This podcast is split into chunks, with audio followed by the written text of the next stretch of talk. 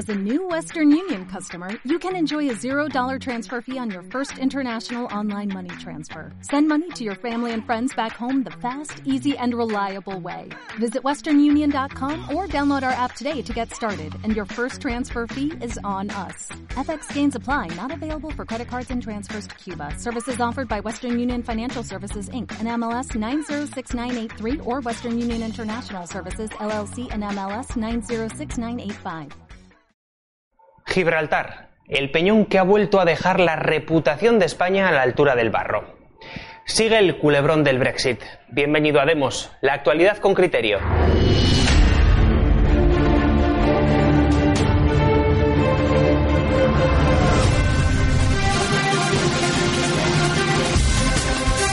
Gibraltar, territorio que desde 1713 forma parte de la corona británica y que estos días ha sido portada de prensa a cuenta de las negociaciones del Brexit. Después de amenazar a Bruselas con vetar el texto del divorcio con el Reino Unido, Pedro Sánchez ha salido a la palestra a decir que respecto a Gibraltar, España ha ganado. Europa y el Reino Unido han aceptado las exigencias que había marcado España. Y por tanto, en consecuencia, España levantará el veto y votará mañana a favor del Brexit. ¿Qué tal? Muy buenas tardes. Declaraciones que no tienen nada que ver con lo que dijo la Premier británica Theresa May sobre este asunto. Decía que España no logró lo que quería con Gibraltar. Y para más Inri se ha reído de nosotros hasta la primera ministra lituana, que llegó a bromear el pasado domingo sobre las garantías a España sobre Gibraltar que hicieron que Pedro Sánchez levantara el veto. I can joke tricks. Normalmente hay, y puedo bromear, trucos. Prometemos prometer. José Papi, experto en política europea, ¿qué tal? Muy buenas tardes. Yo no sé si se puede hacer mayor ridículo internacional.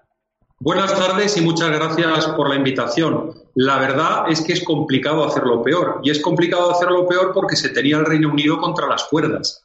Hay que recordar que hace más de año y medio el mandato que los Estados miembros de la Unión Europea le dieron al Consejo Europeo para negociar con el Reino Unido un acuerdo de salida incluía una cláusula bastante interesante para España en la cual se decía que cualquier acuerdo que tomara la Unión Europea con el Reino Unido para su, digamos, para el futuro, para la, gestión de la relación futura con el Reino Unido, debía incluir necesariamente el acuerdo de España con relación a Gibraltar. ¿Qué es lo que ha pasado? Pues que la fuerza, los españoles, y no me estoy refiriendo a la fuerza de poner los tanques delante de la roca, porque no es eso a lo que me estoy refiriendo, la fuerza se ha ejercido muy tarde, a última hora, y entonces en lo que se ha caído es en un ridículo diplomático. La diplomacia es algo que se ejerce como lluvia fina, poquito a poquito.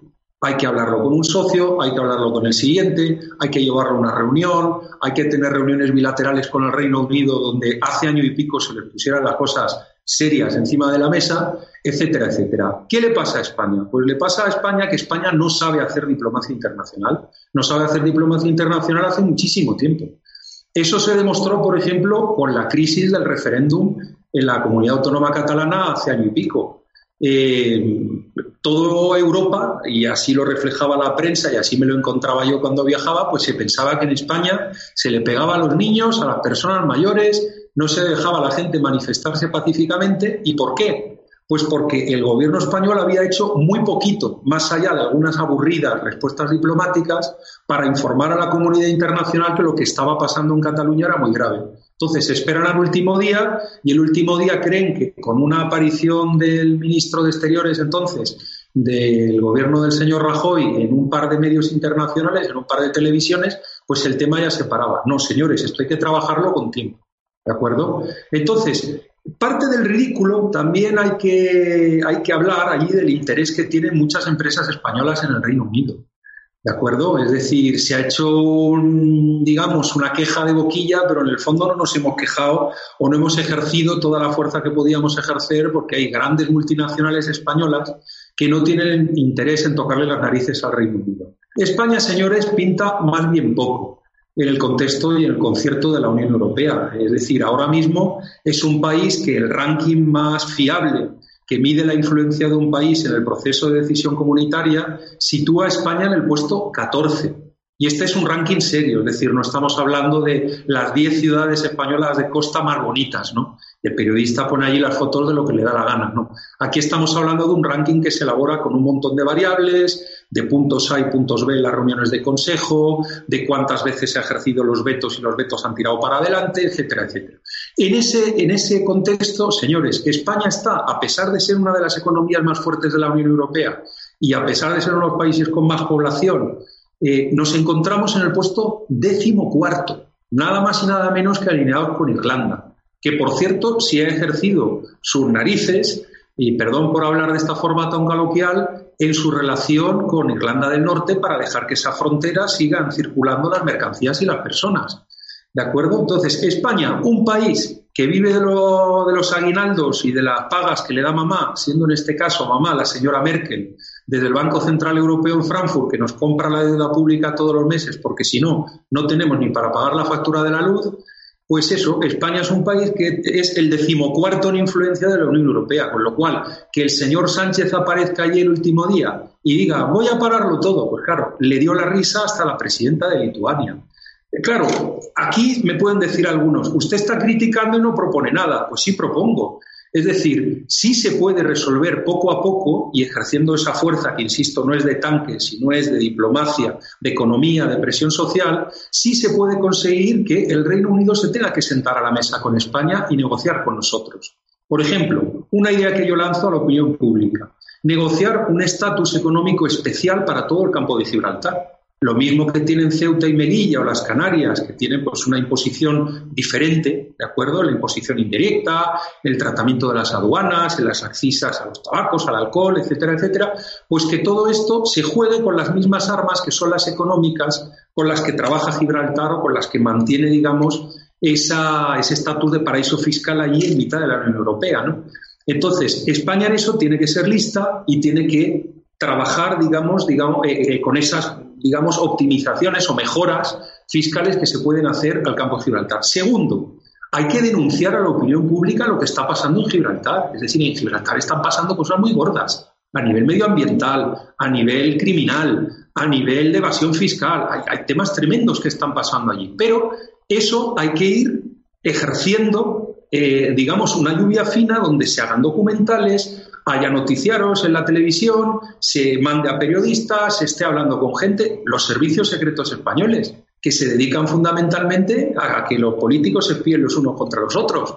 Pues eh, la verdad es que sería un caso interesante de utilizar a los servicios secretos para descubrir todas las trapisondas que hay en Gibraltar y filtrarlas con cuidado a la opinión pública. Entonces, tanto desvelando lo que es Gibraltar hoy a lo que se dedica a Gibraltar, como ofreciendo un estatus económico especial al campo de Gibraltar alrededor, me refiero a la parte española, pues es que esto se podría ir transformando la situación poco a poco. Y es que la situación es que ya no quiero hablar ya ni desde el punto de vista del derecho, ni desde la economía, ni desde las relaciones internacionales, es que por estética, por estética simplemente, no puede haber una colonia en Europa en el año 2018. Esto es algo que es inconcebible inconcebible. Pues bueno, aunque sea por estética, a ver si el gobierno español se pone a trabajar en direcciones serias. Y en cualquier cosa, la cosa a corto plazo está complicada, porque ahora mismo los 27 ya han acordado cuál va a ser el acuerdo que le proponen al Reino Unido. Pues tal y como dices, José, fumata blanca, los 27 aprobaron el acuerdo que va ahora a Reino Unido, donde lo tendrá que aprobar el Parlamento británico. Jesús Murciego, ¿qué tal? Muy buenas tardes, experto en política británica. En el Reino Unido parece que la fumata es más negra que blanca. Así es. Em, lo anuncias como fumata blanca en en Europa, pero la verdad es que en Reino Unido está muy, muy tensa la cosa, está muy, las, las apuestas están divididas, después vemos si, te parece un gráfico, pero la previsión no está clara, no se sabe muy bien lo que va a pasar porque eh, Theresa May ha empezado una gira por el, por el país intentando explicar a, la gente, a los cada distrito, porque ahí hay diputado de distrito y, la mayoría de la gente está en desacuerdo con, el, con la propuesta de divorcio para la Unión Europea pero hay que convencer, hay que entrar en detalles y quizás, quizás tenga suerte Teresa May y convenza a sus ciudadanos, pero las cosas no están nada claras. Las cosas, las casas de apuestas eh, no le dan mucho futuro. Os he preparado un gráfico ahí que os puede, donde podéis ver que es, muy difícil eh, que Teresa May pase de 2019. Incluso gran parte de las apuestas eh, van a que en 2018 va, va a salir de primera ministra. Todo depende, su destino está en las manos del acuerdo, que si consigue pasar este acuerdo, que muchos anuncian que es muy desventajoso, otros lo defienden diciendo que es el único posible y está muy dividido eh, todo, tanto la sociedad como las élites en, Estados, en, Reino Unido. Hay gente, eh, el Banco de Inglaterra es muy favorable al, acuerdo, como era muy favorable a quedarse, afirma que, se caerá al cielo, básicamente, que caerá, eh, no quedará piedra sobre piedra si, si salen por las puertas sin acuerdo. otros admiten que va a haber un, un, impacto económico, pero lo minimizan. Así que, de momento, es un impasse de espera en Reino Unido a saber qué decisión toma, eh, cómo se toma el acuerdo allí. José, si finalmente, como parece, los británicos no aprueban este texto, ¿qué ocurrirá en Europa? Te hago esta pregunta porque durante estos días hemos podido leer titulares como este que vemos en imágenes. La Unión Europea cierra el acuerdo del Brexit y advierte de que es el único posible. José, si los británicos le dan portazo, ¿Se van a poner chulitos los europeos o, como se dice vulgarmente, acabarán bajándose los pantalones? Pues la verdad es que es una pregunta muy buena, pero es que hay que partir de una premisa mayor, que es que aquí todos tienen que perder. Es decir, el Reino Unido tiene mucho interés en seguir comerciando con la Unión Europea y, por ejemplo, los alemanes siguen teniendo mucho interés en seguir eh, mandando eh, BMWs y Mercedes al mercado británico. Entonces, como todos tienen que perder, muy probablemente va a acabar prevaleciendo el sentido común. Lo que ocurre es que en las relaciones internacionales, que son relaciones internacionales donde no existe un derecho, sino lo que existe son pura fuerza y mera fuerza, lo que ocurre es que uno debe siempre negociar desde posiciones maximalistas. Y a partir de esas posiciones maximalistas, pues las dos partes se van encontrando poco a poco. ¿Qué es lo que ha eh, ocurrido aquí? Aquí lo que ha ocurrido es que la señora May que quedó debilitada al, convocar las nuevas elecciones, no alcanzar una mayoría absoluta, necesitar el apoyo de un partido para controlar el Parlamento, etcétera, es una persona que no ha tenido fuerza en su propio país a la hora de negociar un acuerdo eh, o negociar, digamos, el acuerdo con la Unión Europea. ¿Qué es lo que ocurrió ahí? Pues que la señora May se bajó los pantalones muy pronto y se le vio el plumero desde Bruselas, que era una persona que quería negociar. Entonces, como se le vio el plumero a ella antes de que se le vio a la Unión Europea, de salida, las piezas en el tablero de ajedrez, pues tenía partida ganadora la Unión Europea y ella ya ha ido a rebufo. Ella ya ha ido a rebufo intentando contentar a todos, peleándose con su partido, peleándose con el partido de enfrente, peleándose con Bruselas. A mí es que lo personal, la señora, voy a decir que me da esta pena, me da esta pena porque ha intentado equilibrar tropecientos líos que se le venían encima y no ha logrado alcanzar ese equilibrio por haber fallado, digamos, eh, en el punto de salida. Pero vamos a ver.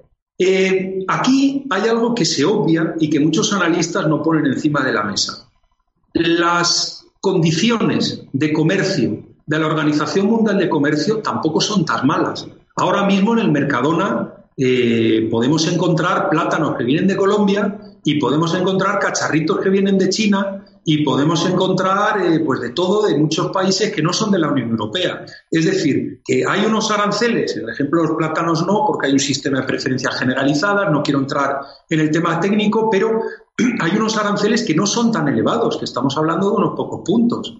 Es decir, que aquí que el Reino Unido se marche pues sí, a corto plazo les puede suponer un palo, pero no les va a suponer eso de que se va a venir aquello abajo, no van a tener para comer, no va a haber, va a haber escasez en los supermercados, etcétera. Es decir, aquí todos tienen que perder. Yo lo dije públicamente hace dos años. El mismo día que el Reino Unido envió la carta diciendo nos queremos marchar, yo declaré públicamente, habrá una pelea de los gallos en el gallinero, todo el mundo se irá enseñando las plumas, los picos, las patas o como se peleen los gallos, pero eh, lo que acabará pasando es que aquí prevalecerá el interés económico, que es mucho y de las dos partes. ¿Vale? Ojo a los que lanzan mensajes apocalípticos y dicen que el Reino Unido se va al carajo si la Unión Europea no firma un acuerdo con ellos. Que el Reino Unido, de su PIB, los mejores economistas dicen que como mucho es entre un 8 y un 10% lo que depende de la Unión Europea. Y decir que mañana, porque no ha habido un acuerdo, de repente pierdes el 8% de ese PIB, es una burrada de muchísimo cuidado. Pero oye, ojo, hay junta letras que lo están escribiendo sin ninguna vergüenza. ¿De acuerdo? Es decir, ¿Hay una situación complicada? Sí. Si no hay un acuerdo, va a haber que solventar una serie de acuerdos internacionales a toda mecha, a toda velocidad, para que no se corte el flujo aeroportuario, marítimo. Hay una serie de temas que, bueno, los he estudiado, son muy técnicos. No quiero aburrir a nuestra audiencia contándoles eso ahora, pero que esto se puede solventar a la carrera como lo solventamos cuando hace falta con Canadá, con los Estados Unidos, con Japón, con China, con la India y con quien haga falta. Entonces, eso de ponerse chulos, como dicen algunos, pues aquí como se pongan chulas las dos partes, mal van a acabar todos. Esto respecto a Europa, pero vayamos al Reino Unido, Jesús. Si en el Reino Unido no se aprueba este texto, ¿puede ser la tumba definitiva para Theresa May? Sin duda, sin duda. Theresa May, que, está, está, acabada, además pasará la historia como una de las peores primeras ministras del Reino Unido, con ese acuerdo que ha sido muy desventajoso, eh, pero bueno, eh, si lo consigue sacar adelante, yo lo veo improbable, pero eh, si lo consigue sacar adelante, salvará la cara hasta las próximas elecciones, pero no creo que en las próximas elecciones sea la cabeza del partido. Ya, ya, está, yo creo que ya está decidido que la van a, sustituir. quizá aguante el tirón, pero el 2018 o 2019 habrá eh, cambio en el, en, el, en el, liderazgo del partido Tory ah, y ahí en las casas de apuestas, como veíamos antes, nos traen, nos traen los, mejores colocados eh, con David Davis, el negociador, con Michael Gove, quizá el, el, el, Brexiter que aún está en el gobierno, o incluso Dominic Raab, también apuntan las, las, las encuestas pero bueno, em, yo creo que está todo entre Boris Johnson, eh, que es el principal, la principal voz contraria al acuerdo, la principal voz que habla, habla incluso de, esclavitud, de un acuerdo de esclavitud. O sea, es muy beligerante y, es muy, muy apasionado y yo creo que es uno de los mejores colocados para sustituir a, a Theresa May, cuyo destino está indisolublemente atado al, acuerdo del Brexit si lo saca adelante y si fracasa, pues eh, ya puede dimitir. El ambiente sin duda en Reino Unido está caliente. Jesús, fíjate hasta qué punto que se ha organizado un debate sobre este asunto entre Theresa May y Jeremy Corbyn.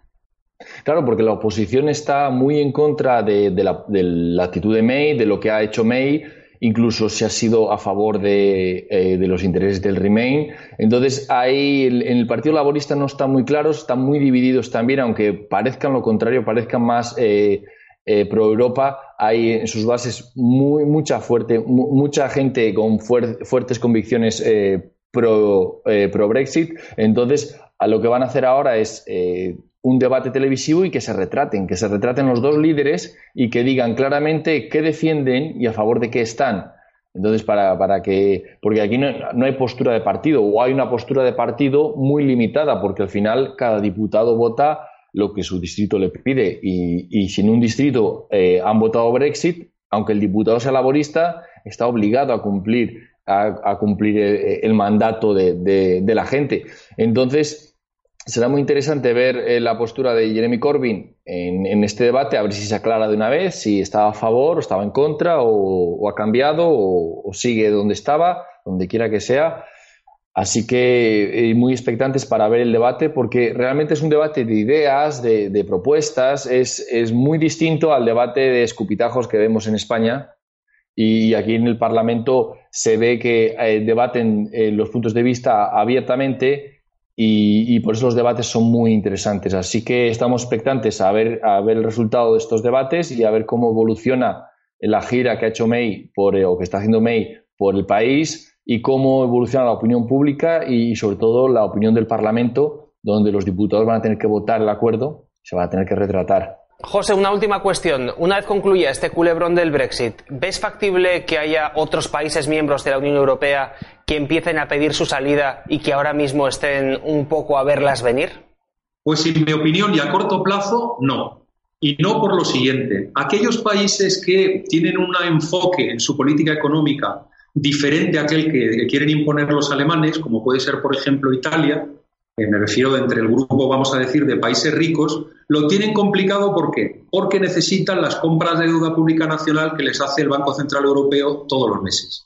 ¿De acuerdo? Entonces, se oponen a cómo funciona la política económica que impulsa la Unión Europea, pero al mismo tiempo están sacando la mano todos los meses para que les compren deuda nacional desde Frankfurt.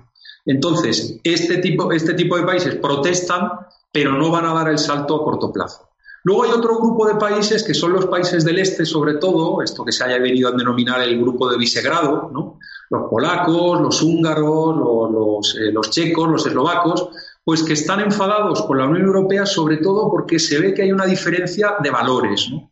de valores sociales. Ahora mismo este Vaticano de la socialdemocracia, que es Bruselas, está imponiendo, digamos, un discurso único, el cual debe ser aceptado por todas las naciones en la Unión Europea, y hay una serie de países que dicen, no, pues aquí somos más tradicionales, aquí nos importa la familia, aquí no nos gusta lo de la inmigración, si no lo consideramos con mucho cuidadito y con mucho tino, y en fin, pues eh, no. Eh, lo que ocurre de estos países, pues lo mismo, que también ponen la mano todos los meses porque necesitan esos apoyos estructurales, ¿no? Eso del fondo, los fondos estructurales, los fondos de cohesión, de cohesión social, de cohesión económica y social, y entonces, claro, como reciben esas subvenciones tan importantes de parte de la Unión Europea, pues tampoco, es decir, alzan la voz un ratito, pero luego, cuando llega la hora de comer, han parado de alzarla. Han empezado por la mañana, pero a mediodía paran porque hay que recibir las subvenciones, ¿no? Entonces, eh, ¿por dónde podría venir esa revuelta ¿no? que cambiara la Unión Europea tal y como la entendemos? Porque, claro, también los apocalípticos que dicen que la Unión Europea hay que cerrarla y enterrarla también se equivocan. Es decir, la Unión Europea es un club que, que, se mantendrá y que si la destruyéramos habría que crearla al día siguiente porque tiene que haber algún tipo de institución que cuente cuántos camiones de naranjas salen por la frontera española y entran en Francia o que controle pues una serie de requisitos fitosanitarios para que podamos vender nuestra, nuestras frutas nuestros productos aquí y allá. ¿no? Es decir, la Unión Europea tiene que existir. Lo que ocurre es que, tal y como se entiende ahora el proyecto europeo, pues se ha desviado de lo que era el propósito original, que era un propósito económico, de comercio, y ahora mismo se están exportando una serie de valores por parte de unos países y que quieren que el resto de países pues se lo digieran esto sin opinar ni sin poder decir absolutamente nada. Entonces, ¿de dónde podría venir la oposición? Pues la oposición podría venir precisamente de los países que son contribuyentes netos, es decir, los países que pagan, los países que contribuyen al presupuesto comunitario, ¿de acuerdo? ¿Qué países son estos y que no reciben luego unas compras de deuda pública importantes, etcétera? Pues países como Holanda, como Austria, como Suecia, como Dinamarca, como Finlandia, de ahí puede venir la revuelta. Y de hecho ha habido ya alguna pequeña revuelta que ni se conocía, y es que en un intento franco-alemán de hacer que se distribuyeran las cargas de las deudas públicas a todos los países y que se permitiera más déficit público y tal, hubo una revuelta hace muy poco, apenas unos meses, liderada por Holanda, que firmaron 11 países.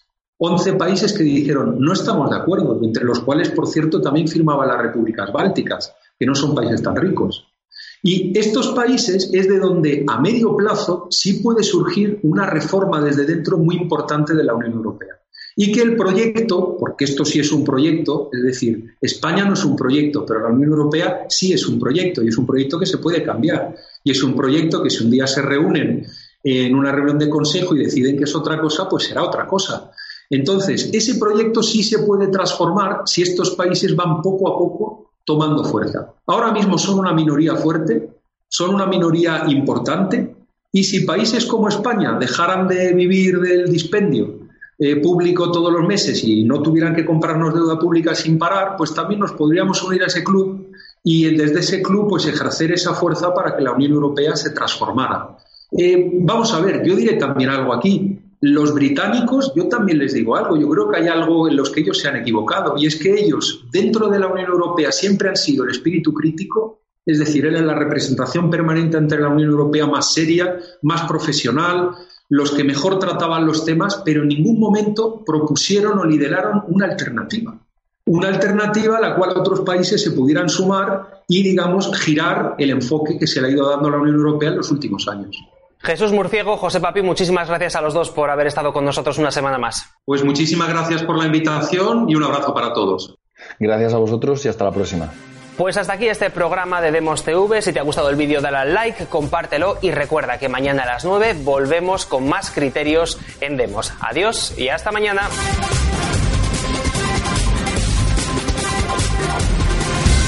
Gracias por escuchar Demos Radio Síguenos en nuestras redes sociales, en Facebook y Twitter Demos Libertad, en YouTube Demos TV y en iVoox y Spreaker Demos Radio. Síguenos también en nuestra web elcrítico.org.